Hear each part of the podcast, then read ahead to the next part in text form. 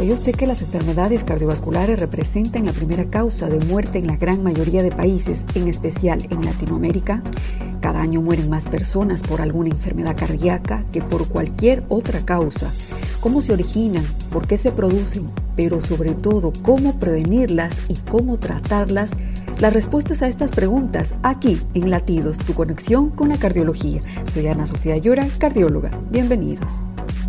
Hola, gracias por acompañarnos en este nuevo episodio, un episodio especial porque tenemos la compañía de una gran profesional y amiga, la magíster Gisela Armas, quien es magíster en nutrición clínica, especialista en enfermedades renales. Eh, gracias Gisela por aceptar nuestra invitación y bueno, empezar diciendo y resaltando sobre todo lo que se dice somos lo que comemos. Eh, Gisela, ¿por qué crees que es importante la nutrición en la salud de las personas y en especial en las personas que padecen de alguna enfermedad crónica como lo son las enfermedades cardiovasculares o las enfermedades renales, tu especialidad? Gracias Anita por la invitación. Eh, estoy muy contenta de estar aquí y de poder compartir eh, conocimientos que de cierta manera influyen en el estilo de vida de las personas que nos están escuchando y quisiera empezar diciendo que no precisamente me gustaría que la importancia de la nutrición se dé desde las primeras etapas para poder precisamente evitar las enfermedades que se desarrollan en el camino cuando tenemos ya hábitos alimentarios inadecuados y que ya se han marcado en el transcurso del desarrollo y del crecimiento.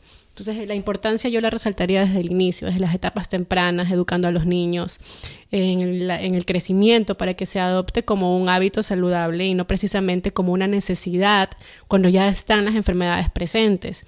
En este caso, cuando puntualizamos enfermedades crónicas como enfermedades renales o cardiovasculares, más que curar la enfermedad con la alimentación, posiblemente no lo podremos lograr, pero sí podemos mejorar la calidad de vida de los pacientes y el objetivo principal, como siempre lo menciono a los estudiantes, a mis pacientes, es enlentecer el progreso de la enfermedad. Mientras podamos tener una mejor alimentación acompañada de su tratamiento farmacológico adecuado y de todos los cuidados que incluyen en el, dentro del tratamiento en general, como un tratamiento integral, lo que vamos a provocar y lo que buscamos como objetivo principal es mantener la enfermedad estable y evitar o enlentecer el progreso de esta. Tienes toda la razón. Eh, bueno, en, mi experiencia personal a veces me resulta un poco complejo, como te decía, trabajar con ciertos eh, con la mayoría de pacientes, de hecho, porque considero que a veces se le da muy poca importancia a la parte de nutrición y lo que siempre enfatizo con los pacientes que el paciente puede tener el mejor medicamento, pero si es que no tiene un estilo de vida saludable, si es que no tiene una adecuada nutrición, es complejo, es complejo el tratamiento, sobre todo el tratamiento correcto de determinada enfermedad. Pues y de hecho se han publicado una multitud de estudios sobre la relación entre el riesgo de enfermedad cardiovascular y diversos nutrientes, alimentos y patrones de alimentación. A pesar del concepto bien aceptado de que la dieta tiene una influencia significativa en el desarrollo y la prevención de la enfermedad cardiovascular, los alimentos considerados saludables o perjudiciales han variado con el paso de los años. La evidencia que respalda los efectos beneficiosos y nocivos de alimentos y nutrientes se basa en estudios epidemiológicos observacionales.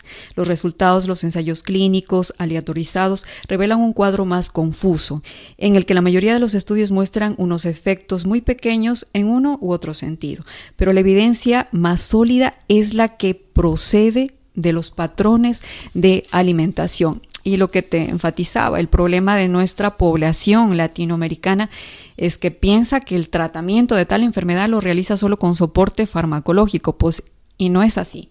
Resulta que una adecuada alimentación, sobre todo la correcta alimentación, es la base en el tratamiento de enfermedades y principalmente para la prevención de enfermedades, pues y este es el objetivo, como resalto, el objetivo primordial de nuestro podcast. Yo quisiera acotar algo más adicional a lo que has comentado que precisamente es así. Eh, el paciente piensa que cuando recibe la mejor medicación o el, tratamiento más costoso o la mayoría de veces que pueda tener la, la, visita con el, con el especialista va asegurar que la enfermedad eh, pueda tener una mejor evolución. Sin embargo, no hay un compromiso por parte del paciente, no hay un apego al tratamiento y lo que con el tiempo de experiencia que yo tengo, con la experiencia que yo tengo con en el seguimiento de mis pacientes, lo que he notado es que hay una hay un mal apego al tratamiento porque no hay una aceptación de su enfermedad. Y aquí influye bastante la ayuda psicológica.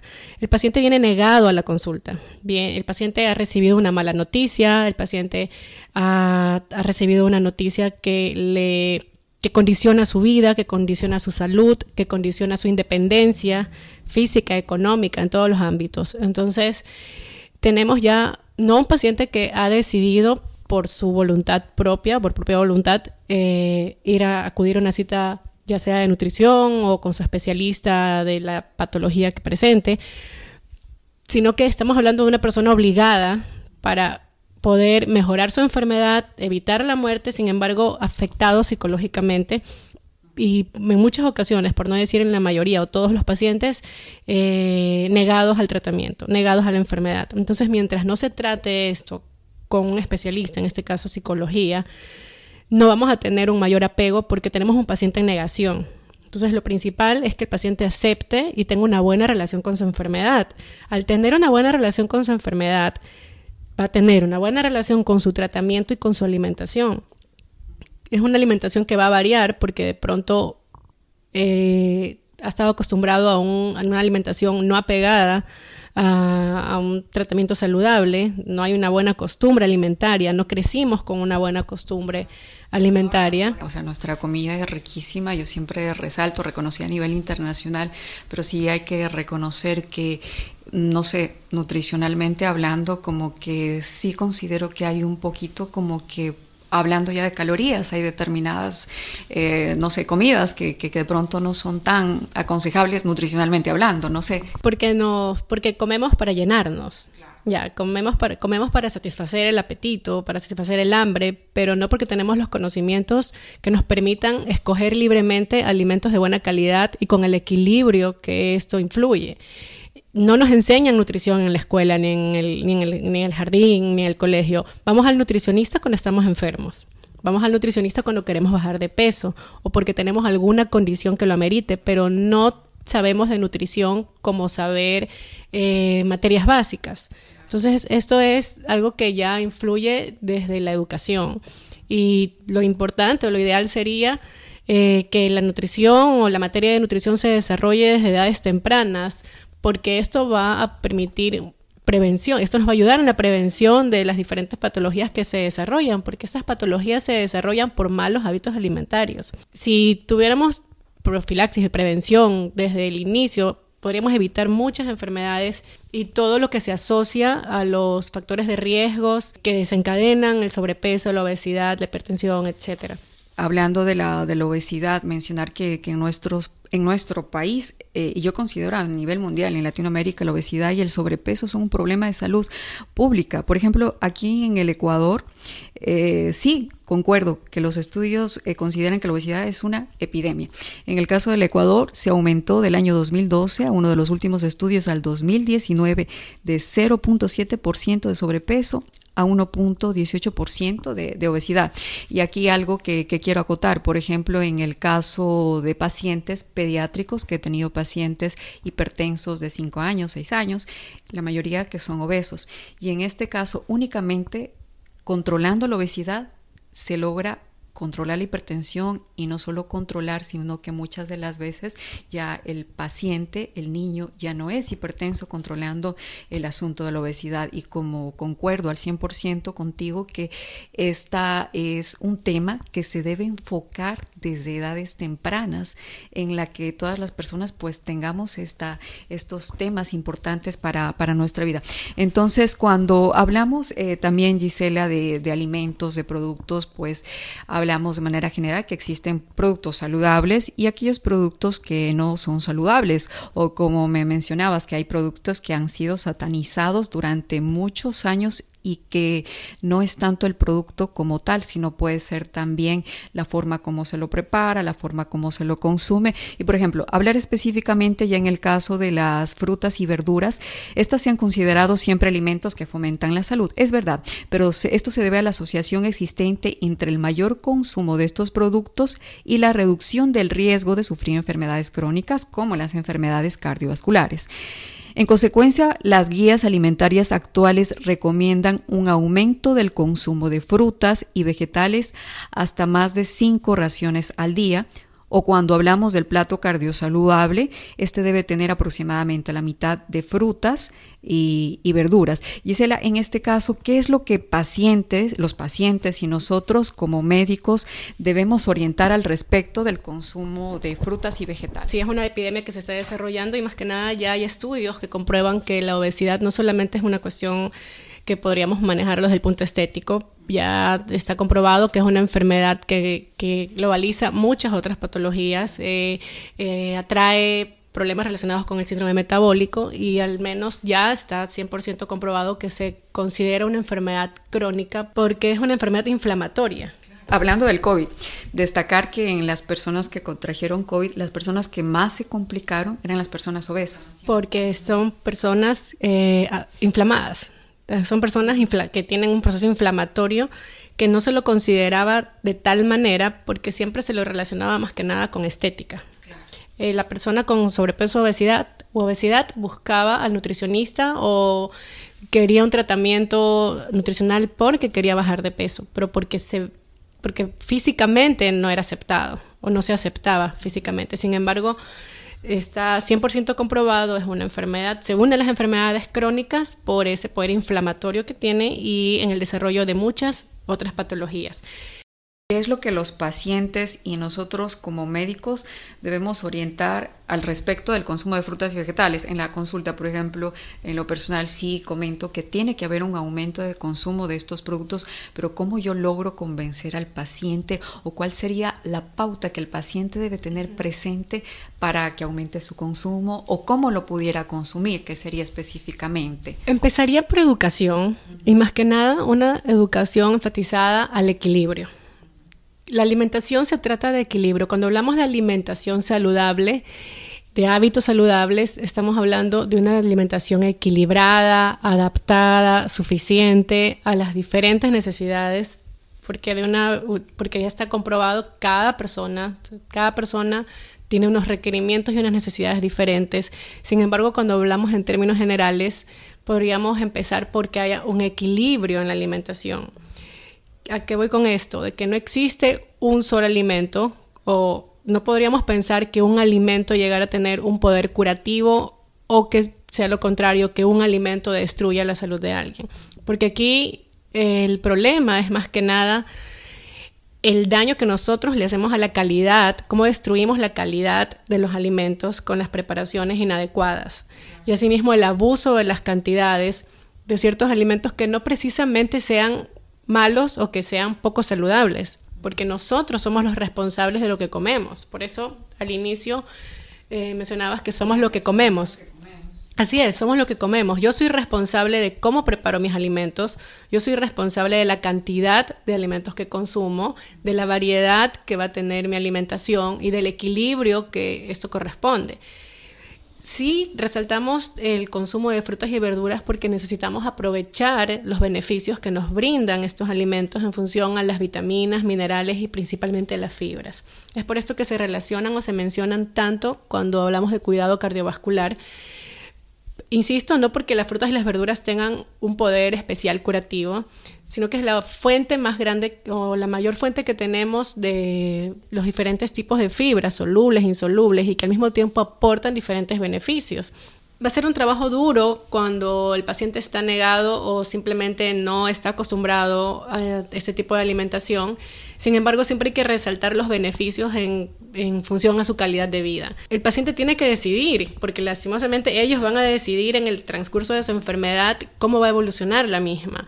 Hablar siempre sobre la calidad de vida. No es lo mismo avanzar su enfermedad eh, con sufrimiento, con dolencias, a que sea manejado de una manera diferente en la que se evite el sufrimiento y las dolencias y que al mismo tiempo mejore la calidad de vida. Entonces, todas las recomendaciones ahora van a ser en función a su calidad de vida. ¿Cómo quiere que progrese su enfermedad? ¿Cómo quiere manejar su enfermedad?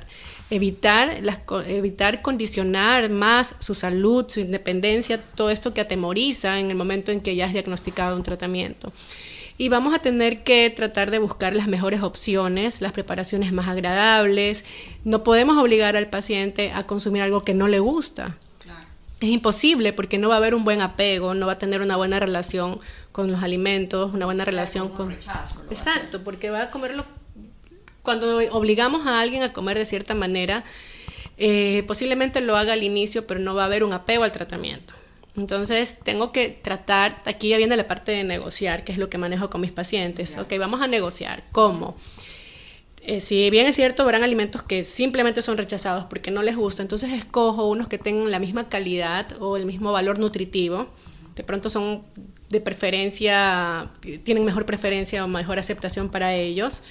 Y aquí lo que vamos a tratar de hacer es de que la preparación sea un poco más agradable conocerlo. Por eso la entrevista o la primera consulta es importante porque es donde conocemos al paciente, sus gustos, sus preferencias, el alcance que tienen los alimentos y de esta manera diseñar un plan adaptado, adecuado a la persona en función a sus gustos y a sus necesidades y a sus requerimientos.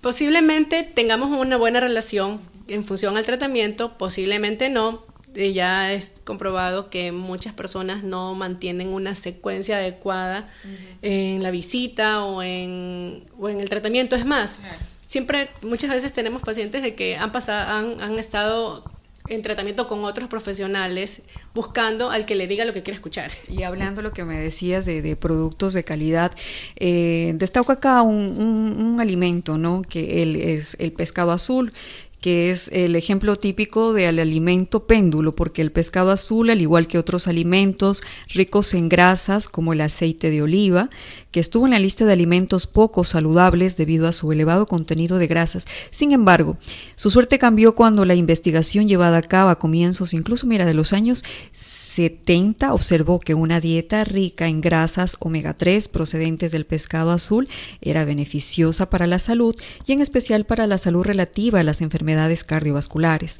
Estos efectos han sido analizados en miles de estudios durante los últimos años y sus resultados se han examinado ampliamente en revisiones y metaanálisis y, es uno de, estos alimentos que forma parte principal de lo que hablamos de la dieta mediterránea. Otro alimento que, quisiera acotar es respecto a, la cuestión de los huevos, que sabemos que es una fuente importante de nutrientes como las proteínas, grasas no saturadas, vitaminas liposolubles, folato, colina y minerales, ¿verdad?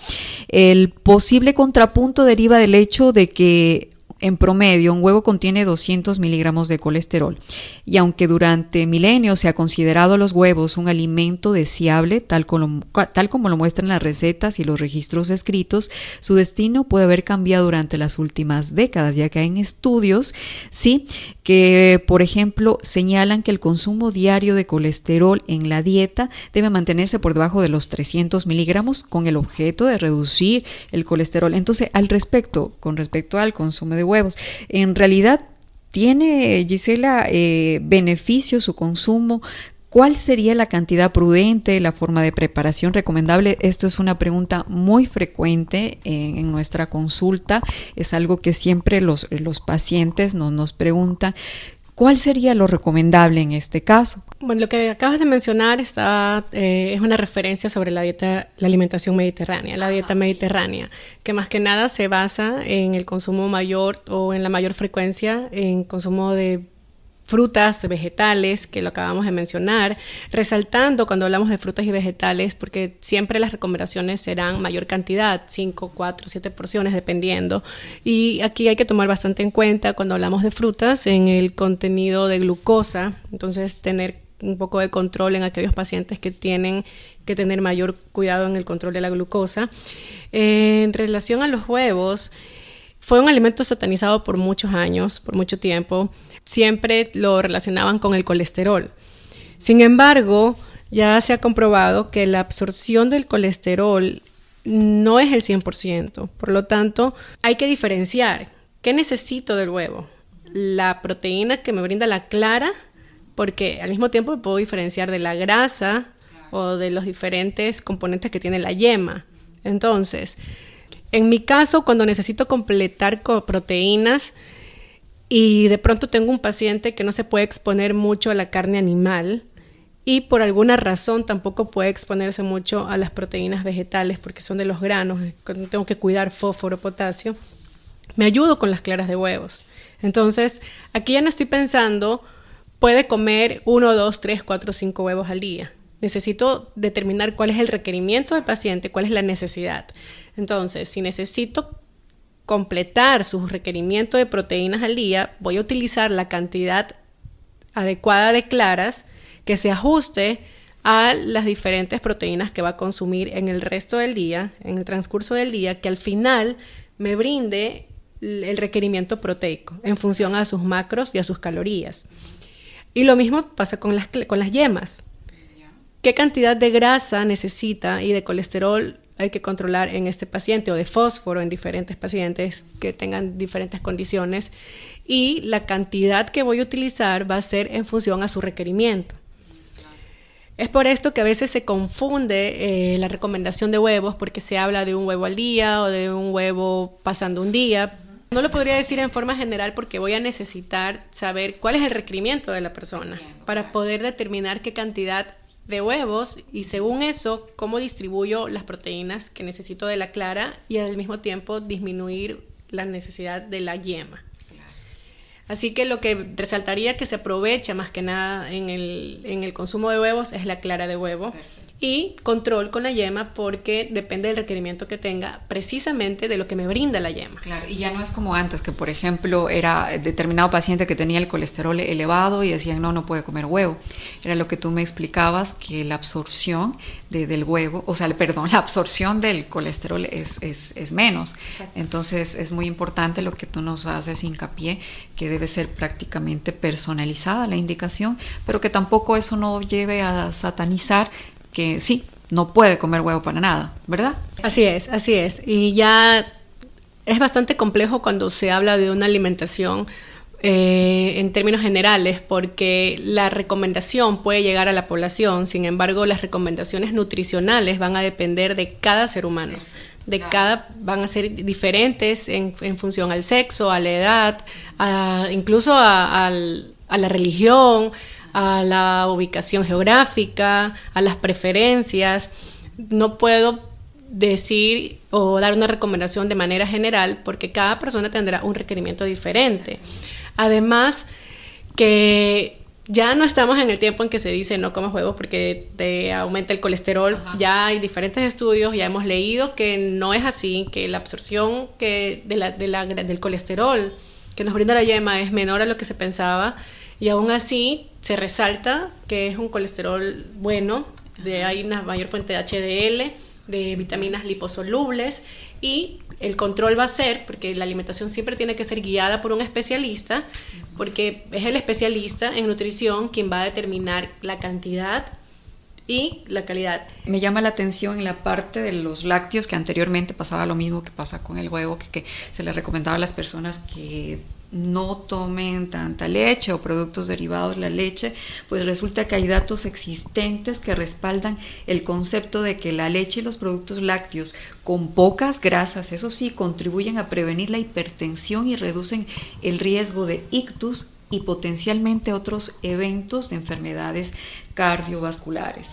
Estos resultados también indican que la grasa de la leche o los alimentos lácteos ricos en grasa no contribuyen a producir la obesidad ni el riesgo cardiometabólico e implica que el consumo de lácteos ricos en grasa dentro de patrones alimentarios habituales tiene asociación inversa con el riesgo de obesidad. Al respecto, ¿qué, qué, sería lo, lo ideal de, de, en esto, en los productos lácteos? Igual cuando hablamos de, de la carne, hablar específicamente de la elaborada, la no elaborada, ¿cuál sería la recomendación que los pacientes deberían tener eh, respecto a estos productos? Insisto en que no deberíamos satanizar ningún alimento. Eh, los alimentos no tienen una, un poder individual en empeorar o, mejorar una, enfermedad. Y se escucha mucho satanizar alimentos, que el huevo es malo, que los lácteos son malos, que la leche hace daño, eh, la carne roja hace daño. Aquí vuelvo a, mencionar el tema del equilibrio. Eh, aquí tenemos que tener un equilibrio en función a todos los alimentos que vamos a consumir. Sin embargo, habrán casos especiales en que por requerimientos especiales, por alguna patología preexistente o alguna patología a tratar, tengamos que separar ciertos alimentos temporalmente, porque es posible que ciertos alimentos sí puedan influir en diferentes enfermedades. No pensaría que un alimento de por sí va a hacerle daño a una persona, a una persona sana, lo que sí tenemos que diferenciar es la calidad de alimentos que estamos consumiendo. Y aquí yo haría un poquito de hincapié en los alimentos procesados, que son alimentos que muchas veces los encontramos en la línea diaria. Entonces, hay una gran diferencia a consumir alimentos industrializados diariamente, varias veces, a escoger alimentos de origen natural. Algo que quiero acotar es eh, que hablabas de los productos eh, procesados, industrializados. Aquí hago referencia y hablar de, del sodio, específicamente de la sal, que la idea de que el efecto de reducción de la presión arterial asociado al menor consumo de sodio reduce el riesgo de enfermedades cardiovasculares se ha utilizado como argumento para respaldar la recomendación de reducir el consumo de sodio a aproximadamente 2 gramos al día o 5 gramos de sal al día. O sea, esto es evidente si los estudios sí enfatizan de que específicamente el paciente hipertenso debe lograr una reducción del consumo de sal, de sodio en su dieta, pero la gran duda de todos los pacientes, hasta de nosotros mismos como médicos, es cómo logro medir, cómo le logro recomendar específicamente al paciente la cantidad de sal o específicamente de, sodio en la dieta. ¿Cómo trabajan ustedes? Es bastante complejo porque muchas veces el paciente se expone a comer de una forma que ellos lo mencionan malo, ¿verdad? Y te voy a contar los casos que normalmente eh, escucho de mis pacientes. Entonces, sufren en casa porque la alimentación es insípida, no tiene sabor, por supuesto, su familiar, su esposa, su hija lo cuida y la comida no tiene nada de sal. Sin embargo, vemos que los controles no mejoran. ¿Qué pasa? Ocurre que se exponen demasiado a los productos industrializados, a la galleta de dieta, a la bebida sin grasa, a los productos descremados. Sin embargo, se confían demasiado, demasiada confianza, una, falsa confianza, diría yo, de alimentos saludables que inconscientemente eh, provoca que consuman mayores alimentos, mayor consumo de sodio escondido en los alimentos. Y muchas veces se guían por el semáforo que viene en los productos, eh, en los productos empaquetados, en los productos industrializados y no estamos considerando que en el semáforo nos habla de baja sal, poca sal, alto en sal, ¿verdad? Pero no están leyendo los ingredientes. Y cuando leemos los ingredientes podemos encontrar que hay una cantidad incontable de ingredientes que son altos en sodio. Entonces, estoy cuidando, entre comillas, la comida en casa, comiendo malo. Sin embargo, estoy comiendo la galleta de dieta, baja en sal. Pero cuando leo los ingredientes, tiene una cantidad de aditivos. ¿Cuál es el problema aquí? Claro, claro. Tienes, tienes, toda la razón y eso a veces nosotros como médicos no lo, no lo vemos, no lo evaluamos. Yo reitero, fundamental la valoración y seguimiento por parte de nutrición porque reitero que es un complemento, que es el plus para un adecuado pues tratamiento de, una enfermedad cardiovascular, específicamente la hipertensión y no se diga pues en el caso de las personas con enfermedades renales que ya es un poco más complejo el manejo. Yo diría que, exactamente, yo diría que aquí hay que evaluar totalmente eh, de manera global. No tratar de pensar o no tratar de fomentar eh, miedo con el paciente con los diferentes alimentos. Eh, los alimentos no tienen la culpa de, la irresponsabilidad con la que nosotros llevamos el manejo de, una alimentación por querer decirlo adecuado, inadecuada, saludable o no saludable. aquí lo importante es conocer, porque el problema de todo esto es el desconocimiento, la falta de educación, que provoca que cometamos estos errores. Entonces, una vez teniendo claro, o al menos de, tener un poco más de conocimientos en relación a los alimentos que tengo que consumir, a manejar, a tratar de tener una mejor relación con mi alimentación, posiblemente podamos tener mejores resultados o un apego eh, el apego que queremos que nuestro paciente tenga con su tratamiento, porque es un trabajo integral. Entonces, siempre la recomendación será, escoja alimentos naturales, escoja eh, alimentos que se, no tenga que leer la etiqueta, que no tenga que tener un paquete o una funda, exacto.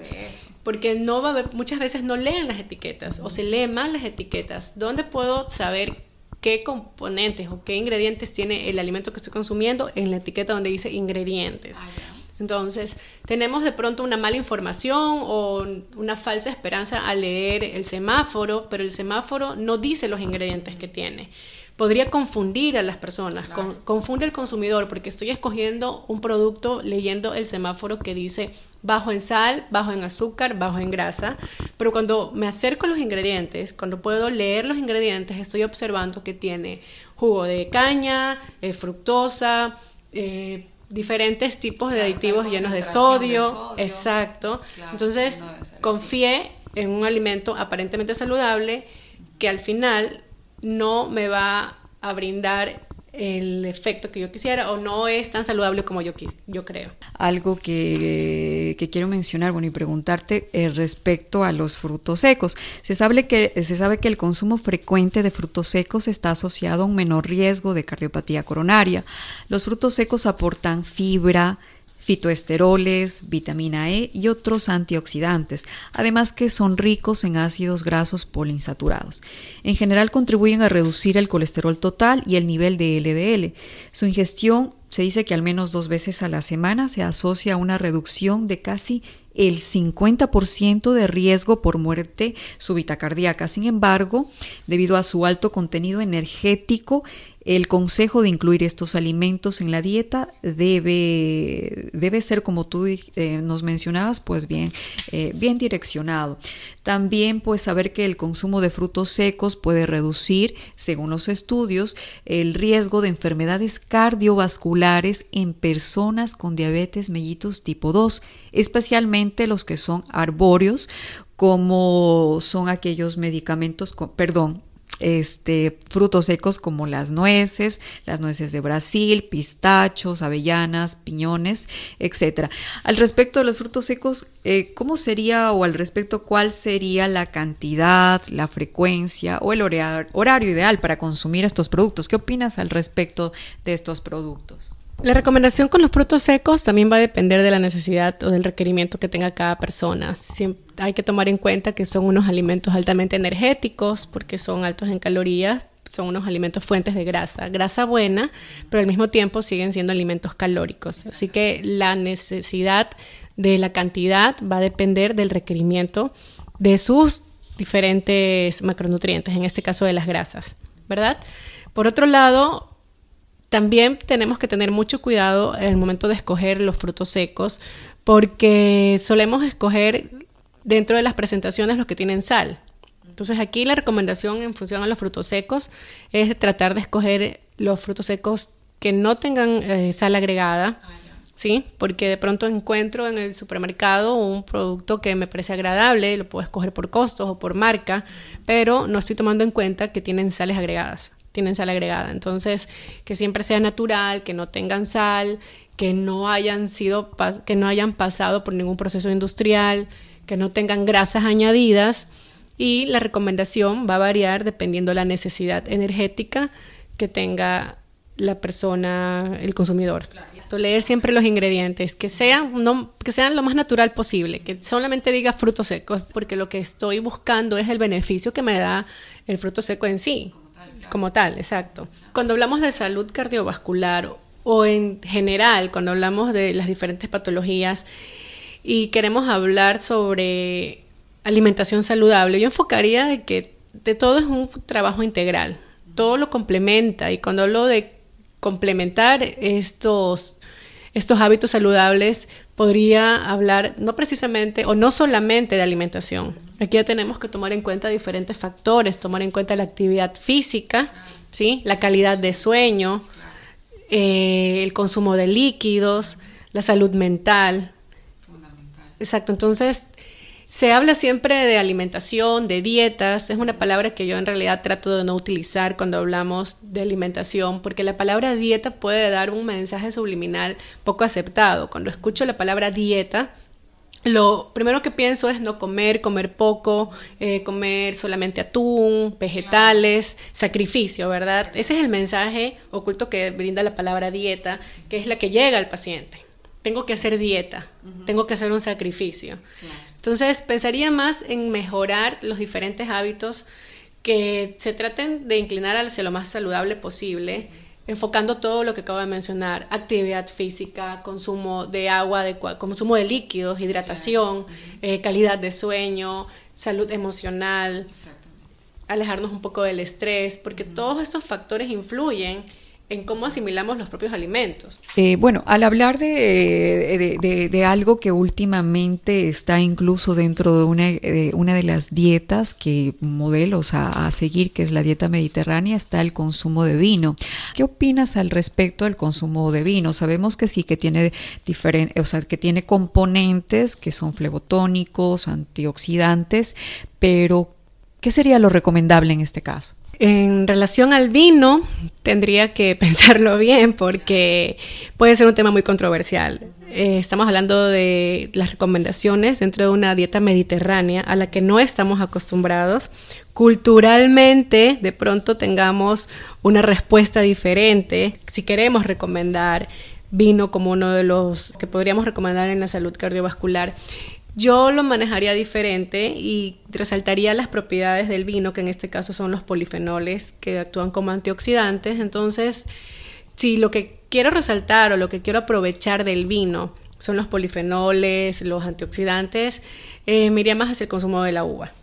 Sí, por sus características y estas características antioxidantes que tiene y escoger otro tipo de alimentos que me puedan brindar estos beneficios, estas propiedades eh, antioxidantes para combatir los radicales libres, etcétera. Pero tendría bastante cuidado en el momento de la recomendación de vino, porque aquí también tengo que tomar en cuenta el consumo de alcohol. Claro. Si bien es cierto, la dieta mediterránea eh, enfatiza o hace referencia sobre esto, pero estamos culturalmente de pronto no estemos acostumbrados y puedo tener un efecto contradictorio, justamente lo que no quisiera. Gisela, ¿qué opinas? En la actualidad existen diferentes tipos de dietas modernas o no sé cómo llamarlas. Eh, ¿Tú las consideras beneficiosas? Porque sí sabemos que hay otro tipo de dietas como son la dieta DASH, la dieta mediterránea, que sí están establecidos como parte de, de apoyo en el tratamiento de un paciente con enfermedad cardiovascular. Pero este otro tipo de, dietas que existen numerosas, ¿serían recomendables? ¿Qué, ¿Qué, opinas al respecto? Cuando hablamos de las diferentes dietas, eh, tendría que diferenciar. ¿Cuál es el objetivo? Normalmente hay muchas dietas que, de moda que han aparecido con el objetivo de pérdida de peso. Yo más que mencionarlas como una dieta, pensaría que son una estrategia, una estrategia para perder peso. Sin embargo, la pregunta sería, o deberíamos hacernos la siguiente pregunta. ¿Qué tan llevadera en el tiempo va a ser? ¿Es una alimentación que puedo mantener a largo plazo, sí o no? Porque si es un tipo de alimentación que no voy a poder mantener a largo plazo, ¿cuál es el beneficio? Solamente obtener una pérdida de peso que ya está comprobado que el peso es un número en la balanza y que hay otros indicadores nutricionales más importantes que esto, como ver la composición corporal. Eh, sin embargo, yo no las mencionaría como una dieta específica, sino como una estrategia. No voy a poder tener el resultado a largo plazo que deseo si no tengo unas bases fundamentales de nutrición. Pensaría que es importante empezar la alimentación. Dietas como la dieta cetogénica o conocida como la dieta keto, el ayuno intermitente y así una serie de... Estas dietas no las recomendaríamos a los pacientes con enfermedades cardiovasculares porque sabiendo que la mayoría, un buen porcentaje son pacientes obesos. Es un tema muy controversial porque son dietas que exigen específicamente alto consumo de grasas, de proteínas. Ah, van a haber personas que las van a hacer, Sí, van a haber personas porque la estrategia más que nada es para pérdida de peso. Puede ser guiada por un profesional de la salud, por un nutricionista, para que en el momento en que se lleve sea de una manera más responsable. Sin embargo, es muy controversial porque no le recomiendo en, eh, cuando una persona quiere iniciar un, un tratamiento nutricional, porque es mejor de menos a más. ¿ya? Entonces, quiero decir con esto que, ¿cómo voy a pretender que aprenda a correr si no sabe caminar? Por decirlo así. Necesito tener las fuentes, las fuentes básicas, los principios básicos de la alimentación, de la nutrición. Y lo más recomendable es empezar por lo que tenemos que saber, por lo que deberíamos haber sabido desde hace mucho tiempo, cómo iniciar una alimentación saludable en función a los macronutrientes, a la alimentación equilibrada. Cuando hablo de equilibrio en los diferentes grupos, de los grupos de, de los cereales, de los vegetales, las carnes, las frutas, etcétera, tener un equilibrio y que se acople a, a lo que tiene que ver con el tratamiento, a lo que va al entorno del tratamiento, que es la actividad física, la calidad de sueño. Sin embargo, cuando tengo otro tipo de objetivo, estamos hablando de otro tipo de alimentación diferente, en las diferentes patologías, sí me puedo pegar a la dieta mediterránea. Es uno de los estilos de alimentación más saludables que hemos encontrado y que ya que tiene eh, bases científicas, es un, es un modelo ejemplar de alimentación porque incluye más frutas, vegetales, eh, grasas poliinsaturadas, aceite de oliva, omega 3, en la, la mayor fuente de proteínas son los pescados. Entonces, estamos hablando de dos cosas diferentes. Las dietas de moda como estrategias para bajar de peso, para pérdida de peso, que deberían ser guiadas, exacto. No le recomendaría en pacientes cardiópatas porque estoy exponiendo al mayor consumo de grasas y de proteínas independiente a cuál sea la calidad. Entonces, mientras no tenga las bases fundamentales de la alimentación equilibrada, no puedo empezar por la estrategia. Y, en este caso, eh, ¿cuál sería, eh, desde el punto de vista nutricional, lo más recomendable que deben tener los pacientes con enfermedades cardiovasculares, aquel paciente hipertenso, con cardiopatía isquémica? ¿Cuál serían eh, las orientaciones nutricionales específicas que ellos deberían tener en cuenta para seguir? Insisto en que tengamos, en que pueda tener una dieta equilibrada, una alimentación equilibrada, que su plato se vea lo más saludable posible, el natural, que su plato no falten los vegetales, que tenga una cantidad adecuada de vegetales, de proteínas de buen valor biológico, que no se dañada su calidad en la preparación, cereales integrales, tubérculos, consumo de líquido adecuado, que tenga una adecuada hidratación, preferentemente de agua, más no de jugos ni de bebidas calóricas como colas, eh, jugos procesados insistir en la actividad física adaptada a su condición. En algunas ocasiones los pacientes van a necesitar eh, una ayuda guiada de un especialista como un terapista físico. No puedo exigir la misma actividad física para todos. Siempre va a condicionarse a su necesidad. Siempre va a tener que adaptarse a la condición física del paciente. Eh, tratar de trabajar la parte cardiovascular, es muy importante la calidad de sueño eh, y que la elección de los alimentos sea dentro de lo posible lo más natural que se pueda. Finalmente, con todo lo expuesto, enfatizo, somos lo que comemos. ¿Quién quiere ser? ¿Quiénes queremos ser? Debemos buscar una dieta de calidad, no de cantidad, reconociendo y aceptando y trabajando sobre todo en los errores que tenemos en cuanto a la nutrición. Y qué mejor trabajar de forma conjunta con un especialista en nutrición en la que con el complemento de la actividad física, como bien lo decía Gisela, y ejercicio físico, llevemos un verdadero estado saludable. De verdad, Gisela, yo te agradezco mucho por tu importante aporte.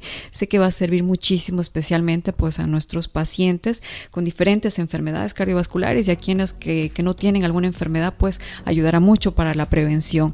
Y a ustedes, gracias por acompañarnos en este episodio. Nos vemos en el próximo episodio de Latidos, tu conexión con la cardiología un fuerte abrazo.